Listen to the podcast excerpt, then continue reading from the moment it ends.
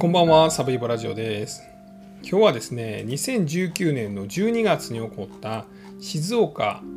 浜北社長殺害事件という事件についてお話します。この事件ですね、ツイッターの方でリクエストいただきましてありがとうございます。事件は2019年の12月8日の夜の9時20分に起こりました。静岡の浜松市の浜北区というとこの住宅街で、まあ、そこに住んでた中田京太さんという38歳の男性が何者かによって刃物で刺されました。で奥さんが110番通報したんですけれども、まあ、1時間後に亡くなってしまったと。で犯人は、ま、玄関先でこの被害者と、ま、こうもみ合いになって、まあ、刺してそのまま車で逃走しました。まあ、ですが翌日ですね、まあ、東京の新橋の方で逮捕されたのが神山亮容疑者という41歳の男。でこの男はですね実はこの被害者ともともと仕事上の付き合いがあったと言われています。被害者38歳の中田さんは実は全国に80店舗ぐらいの飲食店を展開する飲食チェーン TBI ジャパンという会社の社長をやってました。38歳の若さで。すごいですよね。で犯人の方。神山亮は41歳で、まあ、広告系の会社の、ま、役員をやってました。でこの2人おそらくこう店舗をどんどん展開していく中田さんが店舗の PR なのかもしくはま内装みたいなところで仕事をしてたつながりがあったんじゃないかと言われています。神山朗41歳犯人の方は、まあ、かなりお金に困っていたというところでいろんなとこから借金をしていましてその中の一人がこの被害者の中田さん。単純にお金に困ってるんです貸してくださいというのではなく、まあ、実は儲け話があるにあの出資してくれたら必ず返すからというような、まあ、架空の詐欺的な、まあ、こうことでですね2700万円やったか3400万円やったか、まあ、それぐらいの大きなお金を被害者から騙し取ってました。である時、まあ、そのお金がトラブルになって殺人事件になったと、まあ、いうような事件なんです。で今日はですね、まあ、この事件が実際どのようにして起こって裁判が今どのような段階に来てるのかというようなお話と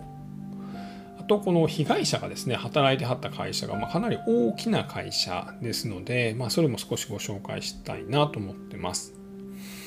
あとはですねなんでお前がそんなこと言うねんって言われるかもしれないんですけども、まあ、こう飲食店つながりということで、え、まあ、大阪のですねおすすめ店をですね23紹介させていただきます。はあ？と思ってらっしゃるでしょ？それは僕もねはあと思われるのちゃうかと思ってるんですけどまあいいじゃないですかたまにはそういうことがあったとしてもあのー、はい紹介します今日は。ではですね、えー、まずですねあのー、この事件についてお話をさせていただきます。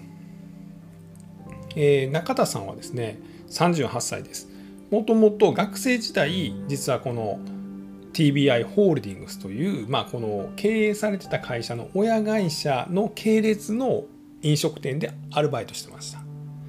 でそこから不動産会社に入ります。エース級のトップセールスマンになったそうです。でそこからもう一度元バイト先のこの TBI ホールディングスという会社に就職します。でこの TBI ホールディングスっていう会社はまあ、この東京を中心にですね全国に80店舗ぐらいのお店を展開しててで、まあ、ほんまにいっぱいあるんですよ。えっとブランドがほんまにいっぱいありましてですね。何やったかな。これかな。あこれだ。えー、っとあれどこ行った。すいません。ちょっと待ってください。ちょっと待ってください。ああったあったあった。えっとですね。ちょっと一回止めます。すいません。あ、すいません。えっと、お寿司の上がる商店。で、イタリアンの B ハウス。えチーズ系のチーズスクエア。えー、っと、あと、これは大衆酒場、双葉。で、えー、北海道系の北市酒場。でイソッコ商店、うん、メリノニクソン大統領これ肉バルですねあとマグロのトラエモン焼き鳥の山本屋、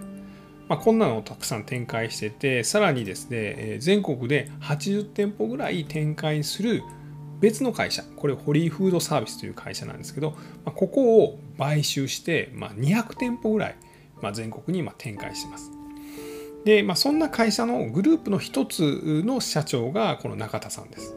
で中田さんはま不動産で働いてもう一度この TBI ホールディングスに入ってそこで独立してまあ会社をやってました。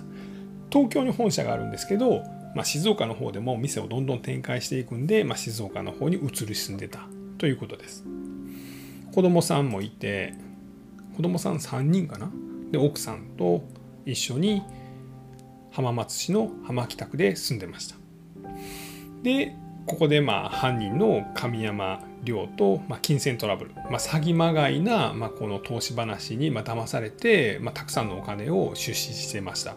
でお前いい加減に返せよということを迫ったら、まあ、犯人がじゃあお話家にしに行きます。というので家にやってきます。で神山はですね、まあ、この時に、話しに行くというふうに言っておきながらですね包丁を買ってで黒のスウェットを買ってまあ、それに着替えました、まあ、黒色というのは血がついても目立ちにくいというので黒を着たんじゃないかというふうに言われています。で夜の9時20分ぐらいに家にやってきてピンポン。中津さんは奥さんに、まあ、連れ来るから応対するわと。でピンポンとなってあちょっと行ってくるというのでガチャッと玄関を開けます。でガチャッと玄関が閉まりました。その時にどんどんガンガンと音がしてさらにどんどんどんどんどんどんと扉を叩くような音がしました、まあ、奥さんは慌ててですね扉を開けようとしたらちょっと重たくて開かないんです。その間にブーンと車が走り去っていく音がします。なんとか玄関を開け開けれたら、まあ、玄関にもたれかかるように血まみれになった中田さんが倒れていました。すぐさま110番をして救急車もやってくるんですけど、まあ、中田さんはまあ、肺とかが傷つけられていて、まあ、この呼吸困難と失血死で亡くなってしまいます。で、まあ、容疑者はですね、まあ、すぐ逮捕されましてこれが2019年の12月9日に逮捕されたんですけども裁判が行われたのはちょっと時間がかかってですね2022年の2月です。で、まあ、裁判の中でですね、まあ、この犯人の方はですね、まあ、殺害はしましたということは認めてるんですけどもお金のためじゃありません、まあ、さらに計画的な殺人ではありませんと、まあ、いうようなことを主張します。例えば包丁はお前それ殺害するために中田さん殺しに行くために包丁を買ったんやろ。いえいえ違いますと。この包丁は私釣りが好きで魚さばくためにまあ借金たくさんしてたんでその話ばっかりしてたら気がめいるほんなら好きな釣りにでも行こうか。釣ったら魚さばかなあかん。そのために包丁は買いました。ほななんで黒い服買うてん。まあ12月寒いんで黒い服買いました。ほななんで中田さん殺害すんねん。いや実は借金のお話をしに行った時に中田さんから「お前金返せへんねやったら嫁と子供さらうぞみたいなことを言われました。それでカッと来て刺したんです。まあみたいなある意味口頭向けとも言われる、まあ、主張を、まあ、弁護側は展開したんですけれどもまあそれはちょっと無理ありますよねということで、まあ、無期懲役ということになります。まあこの2700万かなの詐欺のお金をまあ返せないためにまあ、殺害したということで強盗殺人と、まあ、詐欺罪ということで無期懲役と一審ではなっています。今控訴してまして、まあ、その控訴審が、えー、行われるのを待っているという状態だと思います。そんなとこですよね。うん。うん。そうですね。そんなとこですね。はい。えー、ではですねもうおすすめのお店話してもいいですか、うん、そうですね。今日はちょっとおすすめのお店を話させていただきます。えっとですねそうそうそう。大阪に私は住んでおります。大阪のちょっと南の方なんですけども。でえっと今日はですね何店舗？3店舗大阪に来たらぜひ行っていただきたい。これはもう間違いなく、まあ、大阪土産になるようなお店を紹介します、まあ、結構有名なとこもあるんですけども、え1店舗目はですねえー、っと難波の豚足の角屋というところです。結構有名なんで知ってるんじゃないですか。大阪の方はもうほとんど知ってますよね。豚足の角屋。場所は難波の座浦というところにあります。まああのあれ歌舞伎座かな？が昔あってその裏側西側にですね、えー、座浦というエリアがあるんですけども、えー、最近ちょっと火事があったところとかなんですけどあっこにある豚足と焼肉のお店です。えー、入ったらですね、まあ、ずらっとカウンターがあって、えカウンターだけで20席とか30席とかある結構大きなお店で、えーと、4人掛けのテーブルもどんどんどんどんと3つか4つぐらいもっとあるかなあります。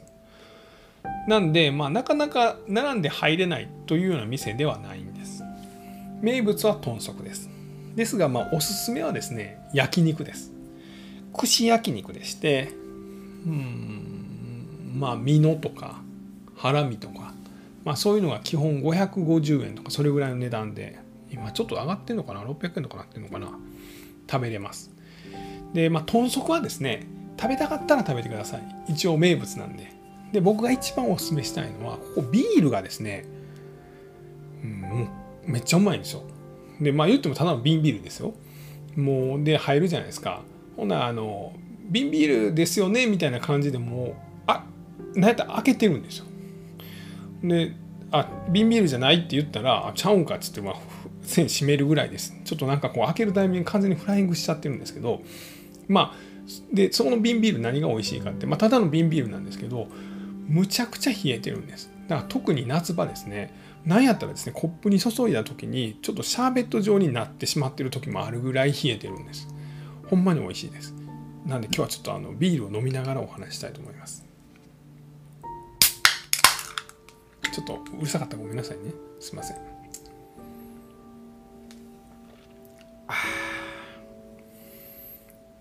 ね何を聞かされてるんでしょうかね。とにかくまあビールがうまいっていうのをちょっと今表現したかったというだけです。でえっと変わってんのはですねタレなんです。でまあ豚足もそうですし、えー、串の焼き肉もそうなんですけども、えー、頼むんですよね。そしたらまあそのお皿にそれが来るわけですよね。でタレはあのタレ皿みたいなところにですね、まあ、いわゆる焼肉のタレ風のタレに、まあ、ネギがバババッと乗ってるんですね。でここにですねなんかこうちっちゃいフォークあの昔フルーツをこう刺して食べたようなフォークが乗っかってるんですよ。で基本的にですね、まあ、つけて食べてもいいんですけど例えば豚足とかってつけて食べたらなんかべちゃべちゃになるんであの常連さんはですねこうつけて食べるんじゃなくて口の中でタレと肉をブレンドするというふうに言われてます。例えば豚足をです頼みますよね。豚足熱々です。それを手で持ってガッとかじります。でそれを置きますよね。さらに。ほんならこのさっきのこのフルーツを刺すようなスプーンでですねタレをちょっとすくってですねネギと一緒に。それを口に入れるんです。だから口の中には豚足の肉とタレが入りました。でこれでこうハムハムハムハムハムと食べてゴクンと飲むと。で、まあ、ビールをこうぐるぐるぐると飲むと、まあ、これが最高なんです。でまあ豚足は僕あんまりね好きじゃないんで、まあ、あの焼肉をまあ頼んだらいいんじゃないかなと思います。でえっ、とあとはですね生線が僕は大好きです。ここの。で生線600円ぐらい。ちょっともうちょっと高いかもしれないです。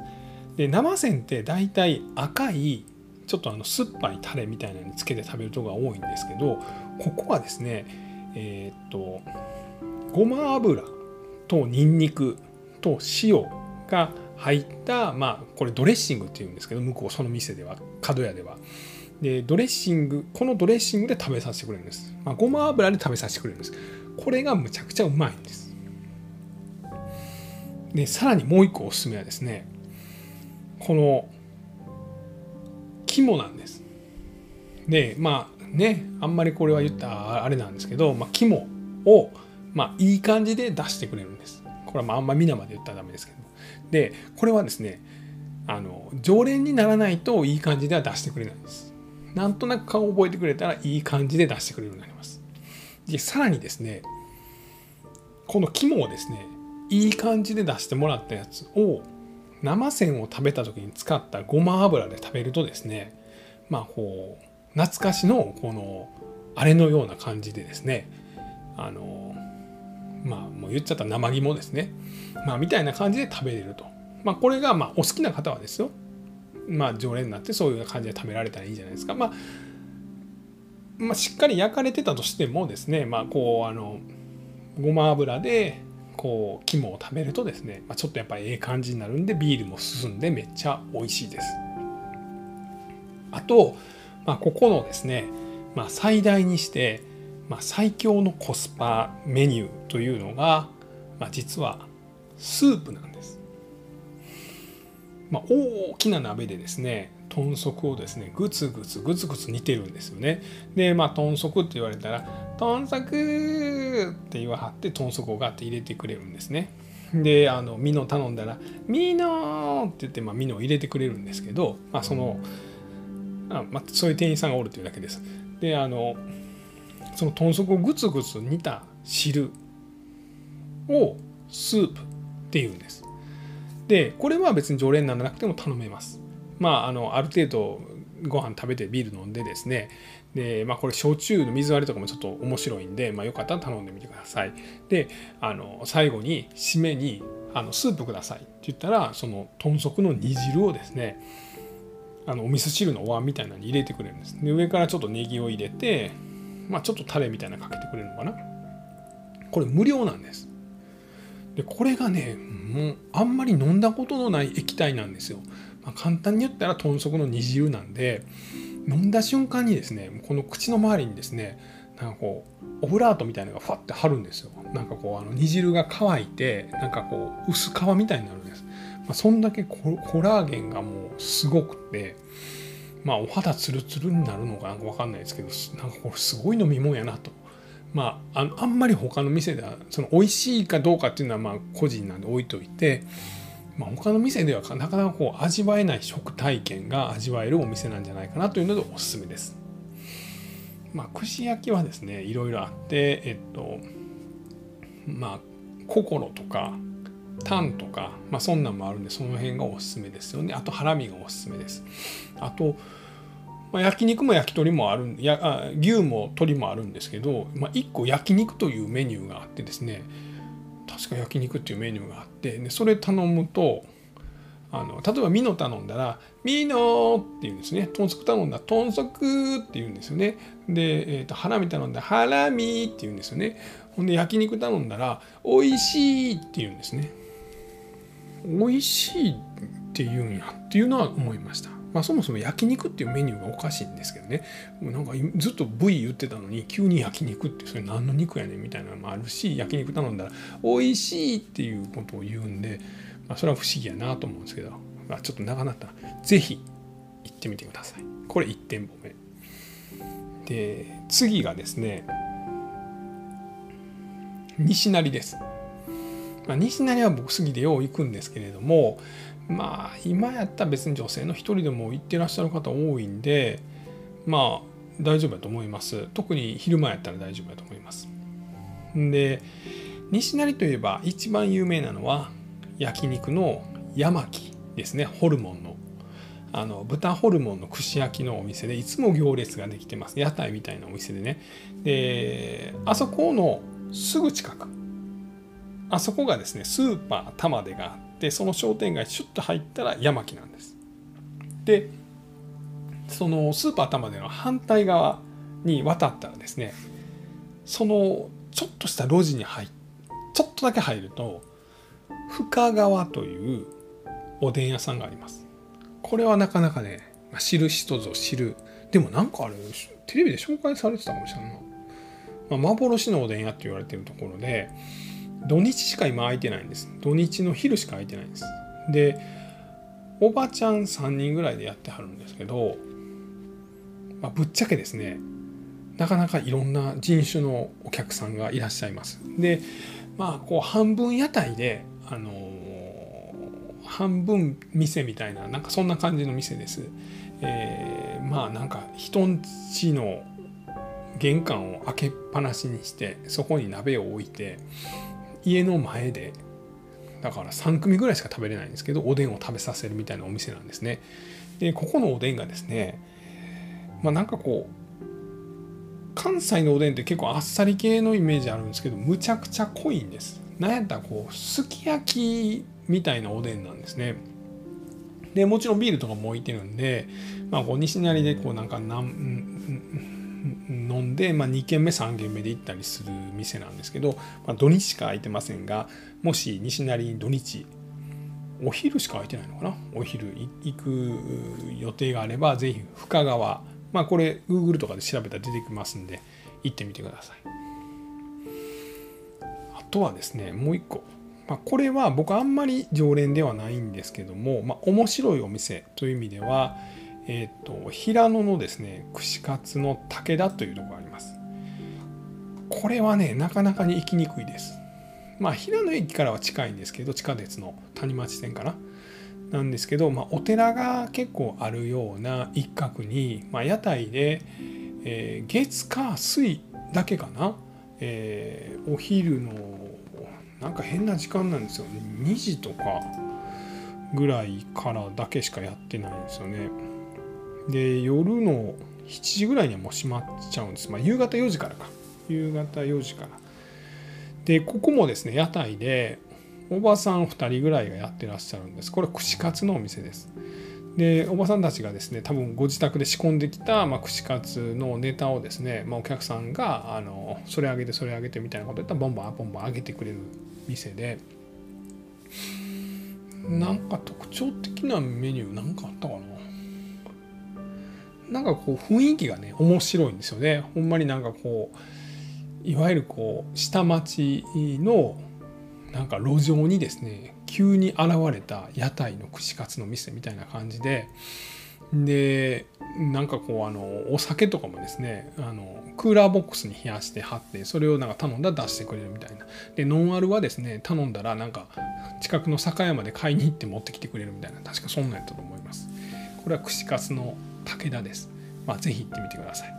えー、そんなところですね。今日はなんかグルメ紹介をちょっとさせていただきましたが、まあ、もし大阪に行く機会があれば、えー、難波の豚足の角屋、これはもう僕一番よく行ってます。で、えっ、ー、と、西成のおでんの深川。僕はたまに行きます。土日だけです。で、えー、平野の串カツ屋台の武田です。まあ、平野のね、串カツはね、乾っていうとこもすごいいいので、まあ、もし機会があったら行ってみてください。えー、そんなところでございました。今日はですね、2019年の12月に起こった静岡浜北社長殺害事件と大阪グルメ情報をお話しさせていただきました。ありがとうございます。